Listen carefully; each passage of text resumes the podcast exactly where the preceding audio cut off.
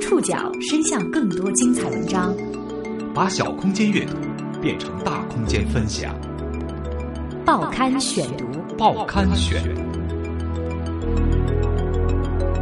把小空间阅读变成大空间分享。欢迎各位收听今天的报刊选读，我是宋宇。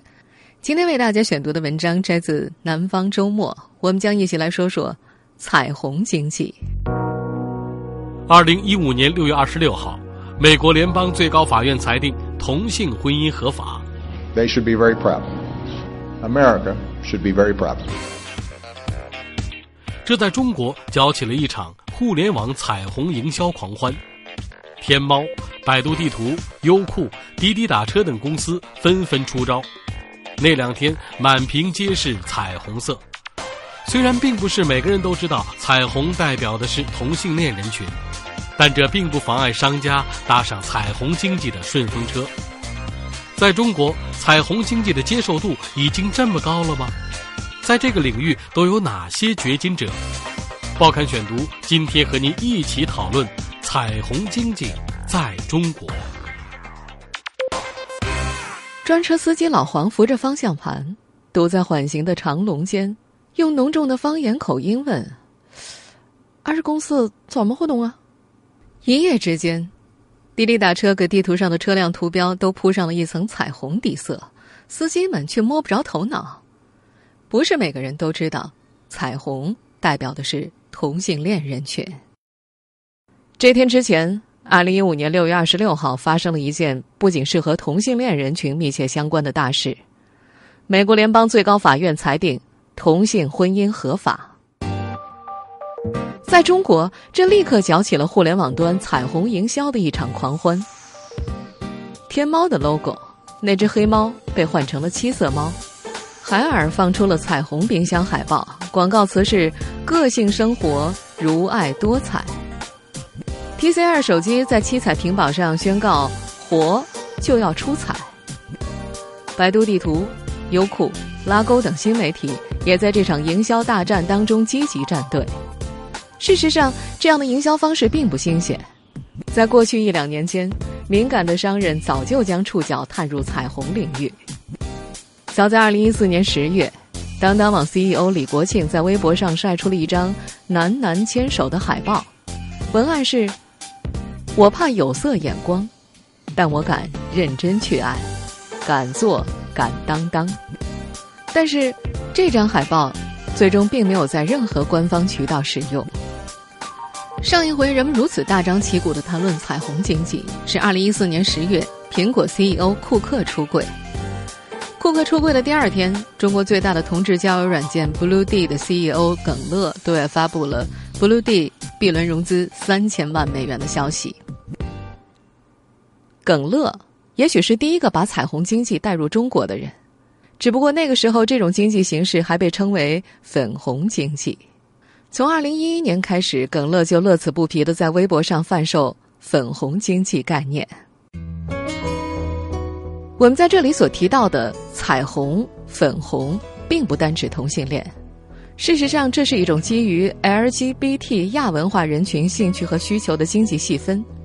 所谓 LGBT，在以前的报刊选读当中曾经为大家介绍过，它是国际通用的对于女同性恋 （lesbians）、男同性恋 （gays）、双性恋 （bisexuals），还有跨性别者 （transgender），也就是男性的心理认知是女性，女性的心理认知是男性等。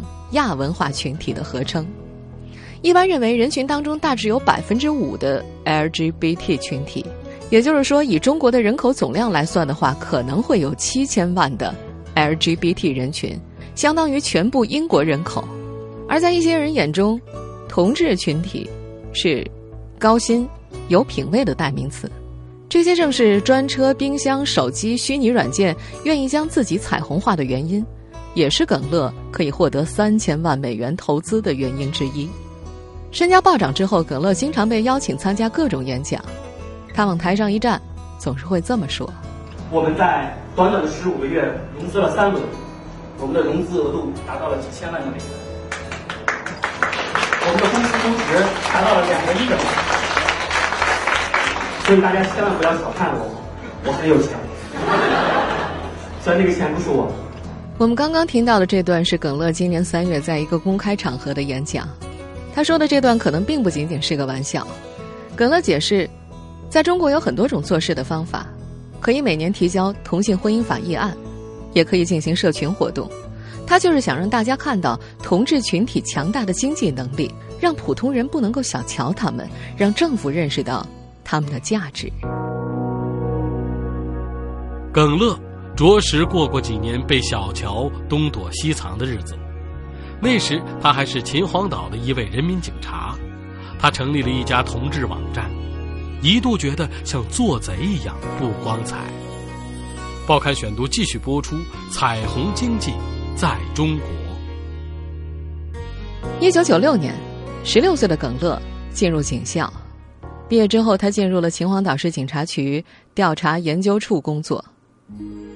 每个人都想当局长啊，耿乐说他也是奔着局长的位置去的。二十七岁那年，他就成了当时市公安局系统最年轻的副处级干部。但是，晋升的滋味喜忧参半。那时，距离他意识到自己是同志身份，已经有六年时间了。正是因为积攒了太多的类似的压力，让他动起了建立同志网站的念头。两千年，耿乐创办了同志网站。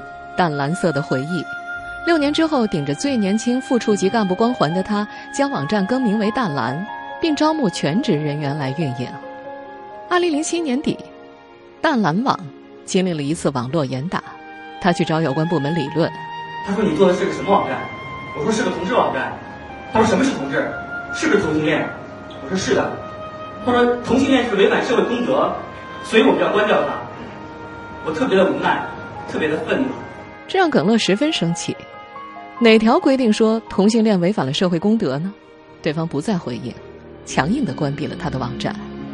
那段时间，耿乐把服务器在几个城市间换来换去，总觉得像做贼一样不光彩。二零零八年的奥运会，某种程度上给 LGBT 群体带来不少好处。为了展示北京的包容，新华社专门撰写英文报道，介绍北京最大的同志酒吧目的地。那之后，耿乐决定去北京试一试。二零零九年，他战战兢兢的到北京市公安局海淀分局备案。接待的女警察告诉他：“你要是没做呀，就别做了。像你们这种网站，管理部门都会拿着放大镜找问题的。你要是非得做，那就一定得管好，别出现什么黄色暴力、反动内容的。”耿乐立刻把头摇得像拨浪鼓：“我们肯定不会搞那些东西的。”服务器。很成功的挪到了北京。二零一二年的一次采访当中，耿乐没有遮掩的坐在了摄像机前。单位领导很快知道了他的同志身份。根据耿乐回忆，那是他人生当中遇到的最大的一次挫折。他依稀记得回到单位办理辞职那天，同事曾给他不舒服的笑容和眼光。当我走到公安局大院的时候，我发现大家看我的眼神有点不一样。而且已经开始有人围观我了，我觉得特别的不舒服，很有压力。见到领导，领导说：“你的故事我们在网上都看了，你做的事情我们也都知道，所以现在我要好好跟你谈一谈。”还好他给我了一条选择的机会，我还可以去当警察。我当了十六年的警察，从上警校开始，一直穿警服，有非常深厚的感情。对于警察这个职业，它也是我小时候的一个梦想。但是，我当时很难做抉择。我问了很多的朋友，我身边的所有的朋友都告诉我说，不要放弃，好好做警察。但是我觉得，大蓝区已经成为了我生命的一部分。我的生命当中没有更多的异性恋朋友，只有这样的一些同志朋友，所以我就毅然而然的向单位提出了辞职。就这样，耿乐辞掉了秦皇岛警察局一个副处长的职位。二零一二年，他把淡蓝网搬到了北京朝阳区。不久，朝阳分局派来两个警察。第一句话是：“同性恋在中国是不是合法？现在政府部门都没个结论。”耿乐压抑住心中的不满，嘿嘿一笑：“当然合法。”然后就讲起了自己十六年在贵中的警察生涯。一个酸楚的故事，加上老同行的亲切关系。两个警察听着听着，语气就软了。这年十一月，耿乐他们开发的移动客户端同志社交软件 Blue D 上线了。二零一四年，Blue D 融资一点八亿的消息放出之后不久，天津卫视的求职节目《非你莫属》邀请耿乐参加，成为现场 BOSS 团的一员。节目内部一直没有达成共识，找这么一个企业的 CEO 不会有问题吧？但是导演还是执意支持他上节目，想突破一下。耿乐淡蓝网 CEO，淡蓝网是全球最大的同性交友软件，全球用户一千五百万，耿乐外形微胖，小平头，眯缝眼，从外表到举止都跟人们对男同性恋娘娘腔的刻板印象相去甚远。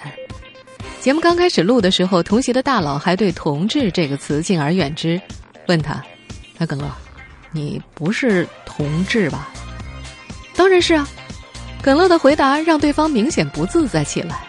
不过几期节目之后，那些大佬们和耿乐越来越熟，也不再觉得同志古怪。耿乐说打算在北京办一个同志招聘会，几位大佬纷纷应承会肯定去。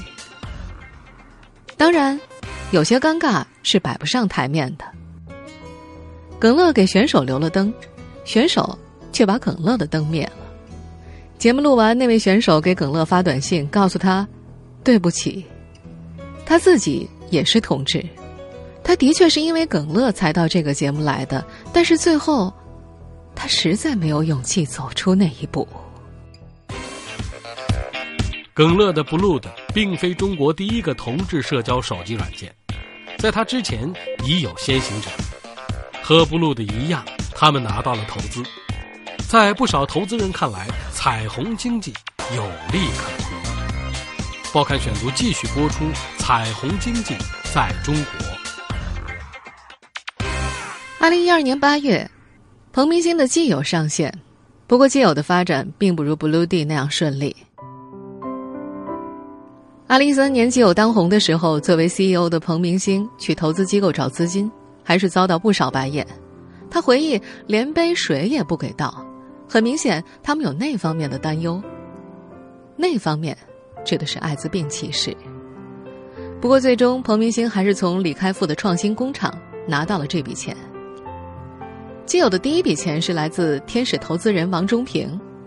王中平不是同性恋，他对于彩虹经济、粉红经济的兴趣纯粹源于市场分析。作为商人，他认为 LGBT 产业还处于比较落后的状态，大量的用户需求无法得到满足，因此存在庞大的改造机会。Blue D 的第一笔投资来自耿乐的朋友高良平，高良平也不是同性恋，他投钱给 Blue D 原因很简单，按照国外专业同志调研机构 CMI 的研究报告，LGBT 人群的消费能力是异性恋的三倍以上，而事实上同性恋群体未必赚得更多。美国人毕兴乐成立的上海同志商务，二零一四年联合 Blue D 做了一次 LGBT 消费调查。结果显示，LGBT 群体的收入水平和普通人没有太大的差别。他表示，人们会有一种错觉，觉得同性恋经济能力好，其实只是因为出柜的那部分人经济能力比较好。比如苹果的 CEO 库克，经济独立的同性恋。才可能更没有后顾之忧的出柜，另外还可能因为许多同性恋不结婚不生孩子，所以可以花更多的钱。彭明星就曾经接触过一位既有的资深用户，平时租住在深圳的城中村里，但只要出门会友，就是一身奢华的行头，浑身散发淡淡的名贵香水味儿。彭明星说，他认识的很多同性恋会选择这样的生活方式，哪怕没钱也要享受过梦想的璀璨生活。同志网文作家王炮小炮解释：“就像是时尚编辑吧，也会穿得光鲜亮丽，但他未必有很强的消费能力。彩虹经济、粉红经济最大的载体形式之一是快消品。彭明星很早就关注，他本人对快消品的品质也非常挑剔。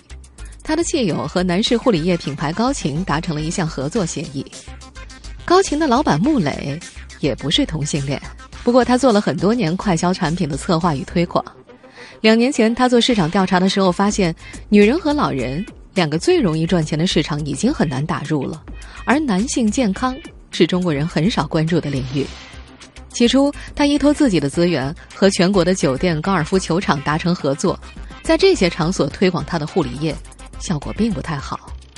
在一次风投论坛上，有投资商建议他：“哎，你不如走同志圈，这东西啊，在国外的同性恋圈子里就非常普遍。”穆雷考虑，男同性恋群体比直男在健康上更有危机意识，也更愿意传播对产品的使用体验。他花了好几个月的时间进行产品改造，调了颜色、味道、泡沫程度，全部都是为了贴近同性恋群体的喜好。产品出厂之后，他到北京著名的同性恋酒吧“目的地”做了一次试销，售价一百二十块钱的护理液，据称当天晚上就卖出了一百二十多瓶。彭明星还看中另外一块市场的细分，那就是 LGBT 旅游。他以自己举例，她和男朋友出去玩。订房间的时候，人家经常会送给他个大白眼，两个大男人睡大床房。他觉得 LGBT 群体非常需要在这方面有差异化的服务。每年泰国的泼水节是中国的同性恋最为蠢蠢欲动的时节，大多数开展同志泰国游的旅行机构都会为其设计和普通人截然不同的线路。另外，一些远途的同志旅行也在崛起。比如加拿大每年都会举行同志彩虹游行，这吸引了不少外国游客。针对中国游客，加拿大旅游局推出了报价一万六千元每人的彩虹游，在格乐的 Blue Day 上推送两次之后，就一百三十人报名。加拿大方面十分高兴，干脆为 Blue D 设置了一个游行方阵，还增加了一场酒吧派对。而耿乐本人最为感兴趣的细分领域，则是理财产品。他说：“因为很多同性恋可能没有孩子。”怎么解决养老问题呢？他觉得可以设计一些妥善的保险方案。他发现，在美国旧金山，专门针对同志的理财已经十分成熟了。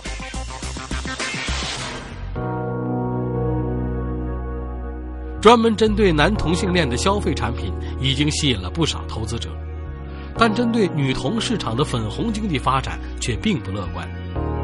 当耿乐宣布他的移动客户端融资一点八亿的时候，女童移动客户端的融资规模还都停留在百万级别。报刊选读继续播出：彩虹经济在中国。不仅所吸引资金的比例不能够相比，就用户数量而言，女童 App 和男童相比也不是一个量级。最火的女童 App 只有一百多万。而根据耿乐对外宣布的数字，他的 Blue D 已经有一千五百万用户。天使投资人王忠平解释说：“这女童的用户数量啊虽然少一些，使用频率和使用时间呢却是男童的两倍。也就是说呀，女同性恋群体会在社交 App 上投入更多的情感。而从市场角度来说呢，社交 App 的粘性远比用户数更为重要。王忠平就投资了两款女同 App。” The One 和 Les Park，女同志泽野本是女同 App 乐度的第一批用户，后来成为他的联合创始人。二零一四年初，走马上任乐度产品运营总监之后，他第一件事就是打电话，对象是从微信、微博所征集来的潜在用户，每个电话至少一小时，每天至少四五通，持续了一个多月。这些通话给泽野最直观的印象就是，生活在北上广这种大城市里的拉拉。实在太幸福了。根据他的调查，其中有明确出柜意向的人占大多数，他们很少悲观，年纪越小越是这样。而生活在三线以下城市的拉拉们，大多月薪不高，喜欢阅读同志网络小说，对北京著名的女同志酒吧风吧充满憧憬。尽管风吧早在几年前就已经关门停业了，已经无一例外的认为，拉拉就是珍惜这几年，年纪到了就必须去结婚。则也希望架构一个通道，让小地方的女同性恋们也能够看到另外一种真实的生活可能性。他认为这种通道就是信息本身，所以他们在推出新版本的时候着重做了社区构架，用户可以自行发帖交流，几位编辑也会负责每日推荐一些正能量的帖子，比如什么真实的情感故事了、出轨咨询了、职场指南了、女性健康了，以及一些有争议的话题，比如说如何看待对双性恋的十个误解等等等等。乐度的创始人小 A 说：“不说外界对同志的歧视吧，就是在 LGBT 群体内部，其实也挺多的。有人嫌对方特别爷，还有人嫌他特别娘，或者嫌双性恋什么来着。在他们的平台上。”他们会对这些问题进行一系列的引导。和耿乐的 Blue D、彭明星的基友不同，乐度团队并不急于赚钱，偶尔的一些商业合作也以不影响用户体验为底线。甚至在谈到彩虹经济或者粉红经济本身，乐度团队也不像耿乐他们那样眉飞色舞。乐度创始人小 A 说：“我们做受众分析啊，觉得能够从……”那个流氓罪年代坚持下来的七零后都是斗士，八零后呢则是踌躇徘徊的，九零后网络原住民啊，他们应该是混不吝的。你说粉红经济什么时候可以爆发？当九零后成长起来，找到足够的自我认同之后，自然就会爆发了。现在我们得先帮他们扯起旗帜嘛。不管看好还是不看好。这些粉红经济或彩虹经济的从业者，已经开始了一系列的尝试。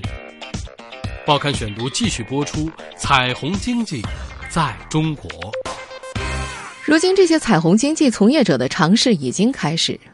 不知道你还记不记得，有段时间在网络上曾经引发网友吐槽的泰国剧集《不一样的美男》。从今年三月份开始。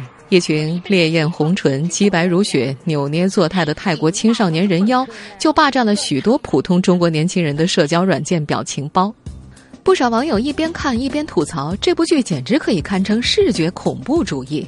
可是却一边放纵自己，把它刷了一集又一集。